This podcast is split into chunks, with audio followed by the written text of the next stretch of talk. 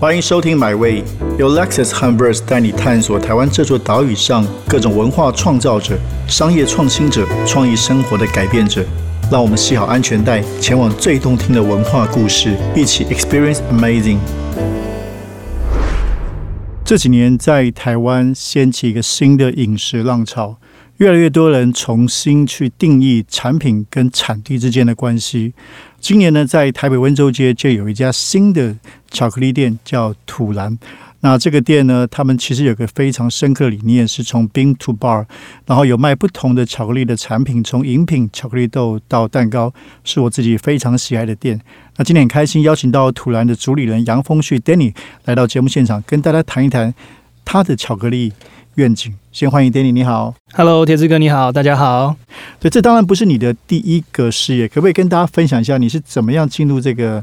饮食这一行，好的，呃，其实我自己在过去求学的阶段呢，呃，学的反而是农业。对我毕业于园艺系，那呃，曾经有一段一段时间是对自己感到迷惘的，不太知道要追寻什么。对，那我回想到在大学时期参加的社团，那我那时候参加的叫做蛋糕研习社。我知道那个我在念台大时候也是。代言社是人参加最多的，是大家都会觉得哇，里面一定是美女众多。那你这一个男的去干嘛？去学蛋糕吗？真的吗？嗯，但其实我是真的，呃，从那个时候开始，就是诱发了自己对烘焙这一行的兴趣。那在毕业之后呢，其实呃一开始呃也没有打算要直接进入烘焙业，可是因为在因缘际会下，嗯，我开始思考说，哎，呃，那时候的工作其实对于自己来讲，呃，不是很开心。那就开始回想自己过去哦，有一段时间是能够满足自己，那同时也希望能够从满足自己开始，但是能够同样的又可以带给大家一些欢乐，所以就毅然决然的要打算要走入烘焙业。对，那呃一开始因为毕竟没有钱，所以呃有点那时候其实想的模式是说，哎，是不是可以跟大家一样，先去国外求学哦，进个不错的甜点学校，那再回来开一间自己的店。对，但呃因为因为经济上不允许，所以我反而是。先参加了呃呃一个叫做呃农业技术团的工作单位，是是官方的吗？嗯，对，它是隶属财团法人之下，有点是隶属这个外交部之下的单位，所以我在海地待了两年半。哦，那在那段期间呢，嗯，是等于是发挥了自己所学啦。就跟农业、跟园艺、呃、跟水果啦这些呃有比较深的一些密切关系。那是从那回来之后呢，呃，进入了再从红，就是我现在任职的这间是呃手工果酱的公司。那呃，跟着我们那时候的一个从法国回来。呃，从法国回来的主厨一直学习，包含从果酱的技巧啦，到甜点的烘焙啦，这些才算是说，呃，三十岁回到台湾，才算是我真正的在烘焙这一行，呃，启动了我自己的事，呃，自自己的这个职业。那你大学的参加淡颜色？是因为本来就很爱吃甜点吗？嗯，其实我是从高中开始就很喜欢吃甜点哦。OK，而且就我妈妈说，我从小就是一只歪嘴鸡，就常常是全家人要出去吃饭，那我就是最挑的那一个。OK OK，所以加入代言社本来是为了吃，引发了对烘焙的兴趣，然后去海地又对你影响非常深。嗯，那你加入再从红，因为再从红的确是台湾其实很有代表性的这个手工果酱品牌。嗯，那个时候他们已经开始多久了？哦，我进去的时候大概是在从第三年到第四年左右，所以在基础方面呢，已经呃，等于是说把台湾各地能够呃找到适合做果酱的食材呢，都已经找过一轮。但呃，就我而言啦，因为毕竟我自己学的是园艺，所以其实切入的角度又可以稍微再不一样。包含说可能呃水果的品种啦，还有每一个产区它之所以会有这样子的特色，呃呃，包含说这些品质怎么样去判别，我可能会比以一个甜点的背景或者是烘焙背景去看，会在更呃有不同的角度。所以非常棒，因为你本来就是这个专业啊，对对植物对农业是是理解的，然后有这个烘焙的兴趣，所以你进入再从一开始就做厨师。哎，其实一开始是学徒，学徒是没有知心的学徒，了解了解，真的就是进去呃学习。那后来这再从这工作一段时间之后，又自己成立一个品牌九日风，嗯嗯，关于巧克力。对，那其实你说。是，那这个因缘机会也是说，在在从待了一段时间，我觉得呃，毕竟呃，想要有一个自己的品牌是自己呃一开始的设定，所以就有跟里面的主厨也讨论过，那他也非常支持我做这样子的决定。呃，一开始其实九日风是属于像是网络工作室的形态，那跟蛮多呃熟识的咖啡店呐，或者是一些餐厅有做配合，等于是我们提供甜点供他们贩售。那呃，在大概一六一七年那。也是因为刚好在从红呃原本的那位主厨身体不适，那呃呃在从红的创办人之一这个哲豪就问了我愿不愿意回去接他们的主厨的位置。对，那我自己仔细思考了以后，那发现说其实以个人工作室去呃能够做出来的呃。呃，规模或者是说那样的形态其实是有限的。那哲豪是鼓励我说，那不如就把九日风跟再从红算是呃一一起并行。嗯，那有点像是把呃九日风当做是再从的一个副品牌。那我们还是同样的把它维持下去，所以才做了这样的决定，说哎，回到再从担任主厨。哎，那你为什么要做巧克力？有什么有什么巧克力情缘？哎，巧克力其实呃。这真的是蛮有趣的，因为我我自己从来没有发，呃，应该说我是到后期才发现自己对于巧克力的热爱是在比较早的时间就展现出来的。对，嗯，我真正开始做巧克力，其实跟哲豪拜访了日本的那时候，其实他们的冰土 bar 也是算刚盛行起来。那因为我跟哲豪都喜欢喝咖啡，那其实咖啡的这个不管是从烘焙啦，它的一些风味曲线啦，我们在讲说 cupping 啊，还有跟这个巧克力的品味，他们是非常接近的哦，甚至包含说他。我们在作物的这些生长背景都会有大概百百分之八九十的磨合，所以我们就开始思考说：，哎，台湾那时候原来如此，对，还没有人开始就是呃专精于做冰土 bar 这件事情，对，那不如就由我们来来来开始吧。虽然说我们知道，其实通常当第一个的话，嗯，要不怕死，对，那我们就是决定说，好吧，那我们就真的要走走走这个方向。所以在日本其实获得了很多经验，包含说。我们拜访了，呃，第一间拜访的是在北海道。呃，在 Sapporo 的一间冰土 bar 的店，那日本老板非常的好客哦，知道我们是台湾人的，呃，台湾台湾人就把我们拉进他的这个呃实验室，开始介绍说，哦，我们烘豆机用这一个，我们磨豆机用哪一个？所以其实呃，像现在我们使用的很多设备，其实是跟日本那边使用的这个生产线是比较接近。对，那大概是从那个时间点呢，我们决定要让九日风呢，从原本的甜点模式呢，呃，转变为以巧克力形态为主的一个店家。我们我们一直讲这个冰土 bar，你可不可以先替听众解释一下这个概念？是呃，冰土 bar 其实是比较近年来大家对于巧克力哦，在吃巧克力的时候会听到的一个名词。那其实它是借鉴于呃，它是从咖啡界借来的。对，咖啡我们一开始说冰土 cup。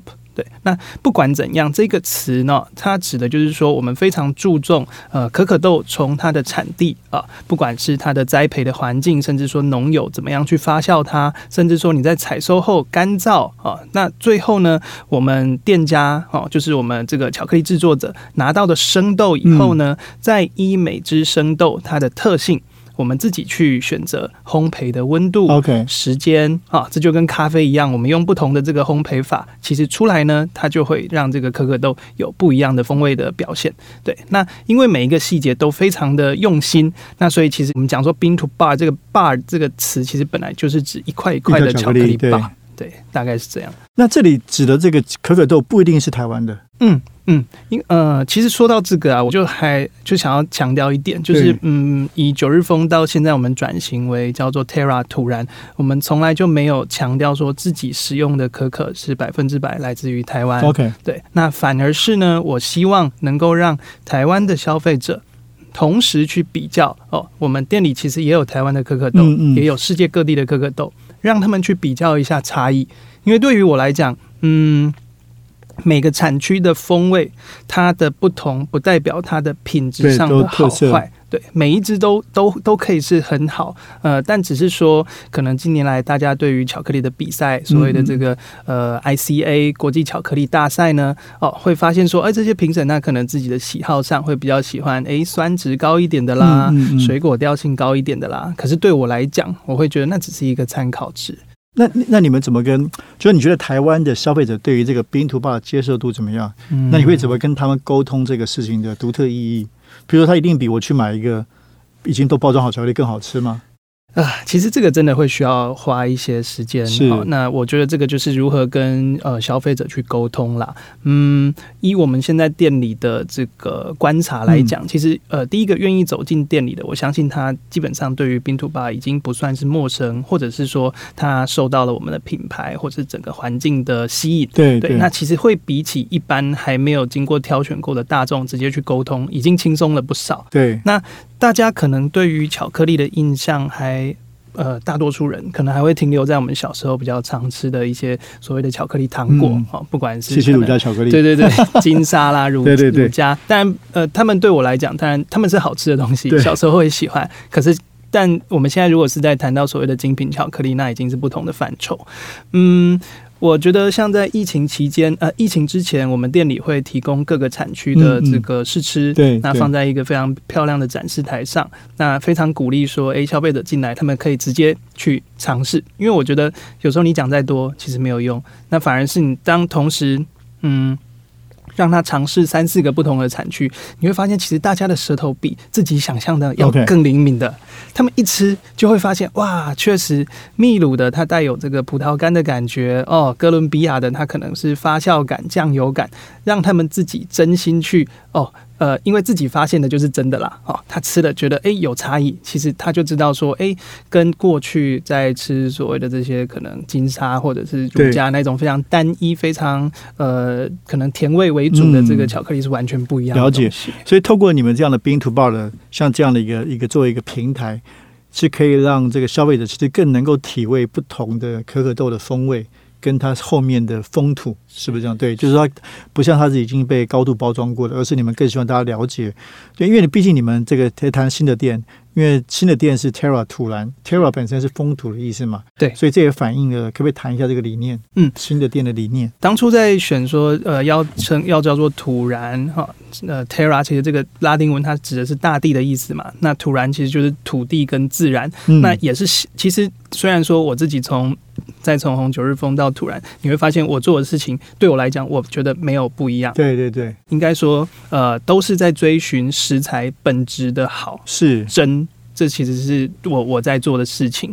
那再从追求的是水果本味。那呃，Terra 来讲，我们是追求可可豆它本身的好的这些风味。因为当你没有好的原料，你如果是嗯。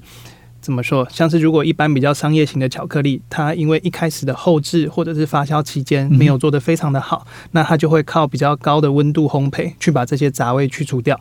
那最后可能就只剩下大家比较熟悉的焦糖感啦，或者是这种非常强烈的这种呃苦味啦。所以常常有人会说，哎，是不是百分比越高的巧克力它吃起来越苦？嗯啊，那呃不一定正确，不一定，其实跟风味有关。对对对，其实好呃品质好的巧克力，甚至你做到九十 percent，你吃起来。也不会有很呃让人不舒服的苦味。OK，那对你们店里面，刚才可以再多介绍，因为其实你们我觉得是一种也是一种创新嘛。除了让大家感受巧克力风味，其实做了很多不同的产品，让大家也是重新认识巧克力这件事情。可不可以介绍一下？嗯呃，因为对于我来讲，我发现台湾人的饮食文化其实跟饮料绝对脱不开关系。你看我们呃路上这么多的手摇饮，对，好像大家真的很喜欢喝东西。那我那时候也想到说，哎，让大家一片一片巧克力呃去吃，有时候感受性上来讲不是这么的强烈。那如果我能够把巧克力做成饮品，那是不是又一是另外一个故事？所以我就应用了过去呃制作氮气咖啡的概念。我把巧克力做成饮品之后呢，再冲入氮气。那氮气的这个好处是可以让呃你在喝巧克力饮品的时候，它的风味能够被放大。因为就想象一下，它是呃你喝的饮品里面有非常多微小的空气，那等于是你喝到喝到嘴巴里面呢，它的释放的感觉速度会变得更快。那另外另外一个好处是，我把部分的牛奶基底换成了水。让巧克力的本身的个性会更鲜明。可是当你换成水的时候，其实你的这个口感 body 会比较薄弱，但是又有了氮气的帮忙，所以相较的它又变得可以更绵密。那我觉得以饮品作为一个出发点，是这间店的一个特色之一。是你觉得饮品是很主要特色，所以你们有一个很特殊的一个吧台。嗯，没错。那呃，其实店里的整个设定呢，也会发现说是。呃，充满了各种可可的元素啦，对，包含说，哎，颜色啦是非常的大地，还有里面的所用的植物是希望能够让大家有点是呃，跟我一起走到了这个可可的原生国家，像秘鲁啦、中南美洲这种感觉。那甚至说，我们的吧台的这个装呃涂装，是我们自己将可可的这个原物料跟特殊的涂料混合之后，用手一片一片的涂上去，所以它其实摸起来有点粗糙感，但呃，这个我觉觉得是我们把能够把可可的原物料应用在呃设计里面，其实呃应该蛮少人会想到这件事情。所以大家消费者去最多的确是喝饮料，因为我刚刚说里面有蛋糕啊，有有也有吃巧克力啊，因为蛋糕也非常精彩。是，但最多最多的消费还是其实现在的话会是以饮品为主。对，当然我我觉得这个呃，我觉得我当初设定的这个嗯呃战略好了策略是希望大家说来。大家走进店里，他看到了这个吧台以后会被吸引，所以他愿愿意点了呃巧克力的饮料。是，那我在呃 serve 客人的时候呢，同时会给几颗这个可可豆啊，是烘焙过后的可可豆，因为我相信呃大部分对对对。呃，因为我相信大部分人其实看到巧克力，但他还是从来不知道说巧克力要怎么被制作出来，甚至还不认得可可豆。所以我会发现说，哎，上到桌上有人开始问啦，哎，你给我这是花生吗，还是什么？那我们就可以开始当做一个契机哦，跟大家解释说，哎，巧克力原来是从这样的一颗一颗的豆子去制作出来的。那他呃吃了可可豆，喝了饮料，那进一步的呢，我们有其他形态的巧克力制品啊，从甜点啦，甚至跟珠宝盒合作的这个面。包可颂啦，到冰淇淋啊，甚至我未来还会希望是能够应用在呃调酒啊，或者是入到餐点，这个其实都在我我自己的设定的范围里面。因为土兰一开始就就其实生意就非常好嘛，所以所以算是你这样的尝试，你觉得算是做到你这理想了吗？现在嗯，就大家对于巧克力的这种认识啊，或者你的你的创新被大家所理解哦。其实心路历程是也是蛮转折的。在开店之前，老实讲，我我我自己非常紧张，因为我我根本不晓得自己做这件事情到底会不会被大家认可，大家大家到底懂不懂我在做什么，甚至说我花了很多心力的呃这个室内的整个整个设计氛围，到底有多少人看得出来它的。特别之处不一定看得出来，但看得出来很美。谢谢。那呃还不错，就是呃至少在疫情前，呃我们开幕两个月的那样的效果，我觉得大家呃的反应是让我非常高兴的。对，因为其实大家会真的会理解我我在做的事情。对，然后五月就三级疫情了嘛，那现在都恢复了吗？那那两个月应该也是蛮难熬的。是，其实五六月甚至到七月都蛮对对对，所有的空间都这样。那现在应该都回来了嗯！真的是，我我觉得是也是靠了大家的帮忙，对，愿意说哎继续支持我们啦。所以这两个月呃，从我们是这个礼拜开始恢复全面的这个 OK 呃内容内容空间是对。那目前看起来是状况还算不错。我还想问到产地的问题，因为这几年台湾也包括屏东有非常多的可可的品牌，然后台湾的可可豆好像也不错。你你怎么看呢？因为你也是个专家，就是说，比如说台湾的可可豆的特色是什么？嗯嗯嗯，其实很多人都会问我说，台湾的巧克力、台湾的可可到底好不好？对对，那对我来讲呢，我依我的经验，我会发现近几年来。台湾的可可的品质确实是一年比一年高，那甚至你看我们参加这些比赛的这个获奖的呃获奖的得冠军很多，对，也是非常多。但我我我会觉得说，嗯，台湾的可可农必须要对自己更有信心，嗯，因为大家开始会觉得说，哦，我为了要比赛，我为了要得奖，所以。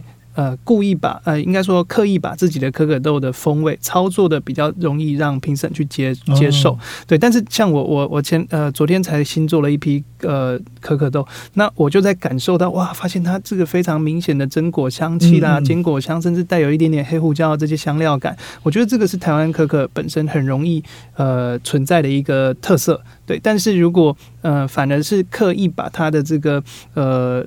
把它的这个风味模式把它调整的比较接近水果的话，我反而会觉得说有点可惜了。这样子的这个可可豆本身的本质，那呃，老实说，就是台湾的可可豆确实是有一些劣势在。那第一个最主要就是价格，嗯，因为因为量少。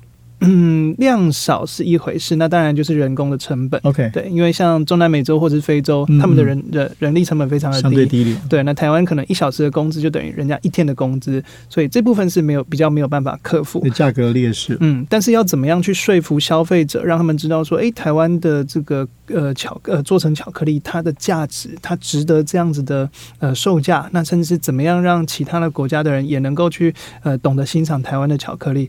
那我觉得这个是可能还需要呃农友还有跟我们的消费大众一起在努力的地方。但你们自己并不会特别希望等同于或者觉得好像是台湾的巧克力豆的推动者。嗯，这并不是你的目标。对我来讲，我不是，因为其实我觉得有其他人做的比我更多。是，但是因为我自己的背景，我反而是会花时间跟呃跟我合作的农友一起去研究，是是发酵的条件啦，甚至说像我们最近跟这个威斯东做葡萄酒的威斯东要了一批葡萄酒，也是我们这一系列的这个哦受访者。哦，对对。那也是希望说，哎，让这个酒粕跟可可豆一起共同去做发酵，是不是有机会让呃可可豆带有一些它更特别的地方？那我会觉得说自己比较像是一个实验者，但是呃，你说推动嘛，我我我其实不敢这样子。是是是，是个实验者，这个角色也非常棒。所以你们大部分合作农业也是屏东吗？还是呃，如果是台湾台湾的话，我现在是固定跟台湾的呃，跟屏东呃内埔的全民清国合作社。对，就单一的农民去合作哦。这个合作多久？从九日风的开始？哇，对，从九日风那时候一直到现在，我的可可豆都是跟这位农友合作，没错。所以刚你有提到一个字眼，就是精品。巧克力，嗯，那这个包括像像像你们过去在做的，还有其他很多品牌知名的品牌，是。你觉得这个这整个精品巧克力的市场在台湾发展的状况怎么样？嗯，我觉得是有一年比一年好，对，那甚至说年呃扩及的年龄层比我想象的要宽。像我原本以为啦，就是以突然自己的这个 TA 上来讲，可能是哦大概呃三四十岁为主，但是我们发现甚至会有六七十岁的老奶奶，她是因为哦，在报章杂志上面看到了我们的采访哦，巧克力，她对巧克力很有兴趣，就硬拉着她老公陪她一起到店里哦，点了两杯饮料巧克力，甚至还买了我们的那个环游世界的品味组，慢慢的在那边吃。我看到那个画面，我心里觉得超温暖。是是是。所以，我我可以感觉到整个巧克力这件事情，大概就发生在这三五年之内，有个重新被被消费市场重新定义的一个新浪潮出现了。就的确像跟我们小时候所熟悉，像你刚刚说经销这些，现在大家对巧克力想象是是很不一样的。嗯嗯。那包括我自己，我我也很喜欢吃生巧克力。嗯嗯。哦，所以好，对你来说，这个走到这边，下一步呢？下一步，对啊，不过哎，突然要扩店吗？还是说你有什么想做的一些 一些计划或者愿景，可以稍微跟我们分享？其实是有的，因为像呃，目前的突然这间店算是我们的一个品牌概念店。对，那未来我会希望让它在不管是其他县市，或者是跟其他的食材上的结合，能够有更进一步。呃，举例来讲，呃，像呃，我们这一次跟 Simple 咖啡合作的这个巧飞是。尝试了巧克力跟咖啡的结合嘛？那这个好像大家觉得说，哎，这两种东西在一起算是理所当然。那下一步的话，呃，我们希望可以跟茶叶，嗯对，像我们这次是找了有机茶行，OK，对。那下一次，呃，或许会，呃，或许会是呃，跟威士忌啦，或者是跟一些酒精类的，让巧克力不断的在跟其他的，呃，可能还是以，呃，我会更多的化学变化，对，可能会是以在地食材为主的这种碰撞出来。那如果是以实体的。店面形态，我也会希望赋予说每一个分店它应该要有自己的主轴出来。是，所以呃，像我们现在预计在可能在十二月，呃，林口会发生一个，OK，嗯，有点像是快闪店的概念。对对对，那它的这个整间店的概念就会比较接近像日本的茶屋。嗯，那我们会把主题设定的，哎，就跟茶的这个关联性会更强。那你现在产品有在别的通路，或者打算去别的通路卖吗？嗯，你们自己做这些？其实是有的，其实是有的。呃，最近刚好有跟呃，像是宜兰老师啦，或是跟这个美食美食家这个历史这边，对我们都有一些呃即将要发布的一些合作消息。好，那这个新消息不要都忘了告诉我们，我们也可以来好好的报道。好，那非常感谢我们 Terra 主土兰主理人杨凤勋 Danny。然后哦，顺便讲一下，这非常有趣，在我们十二月号的 Verse，我们有特别邀请 Danny。这个告诉你在冬天吗？嗯，可以做的几种跟巧克力有关的饮品，也大家可以搭配着收听买味，然后来阅读我们的 verse。谢谢 Danny，那希望大家还没去试过的，可以去我们在温州街的土兰试试看，这个让你感受到不同风土风味的巧克力。谢谢，谢谢铁志哥，谢谢大家。这趟旅程已经到站了，感谢你的收听，也让我们一起期待下趟旅程的风景。别忘记订阅买味。本节目由 lexus 和 verse 文化媒体联名出品。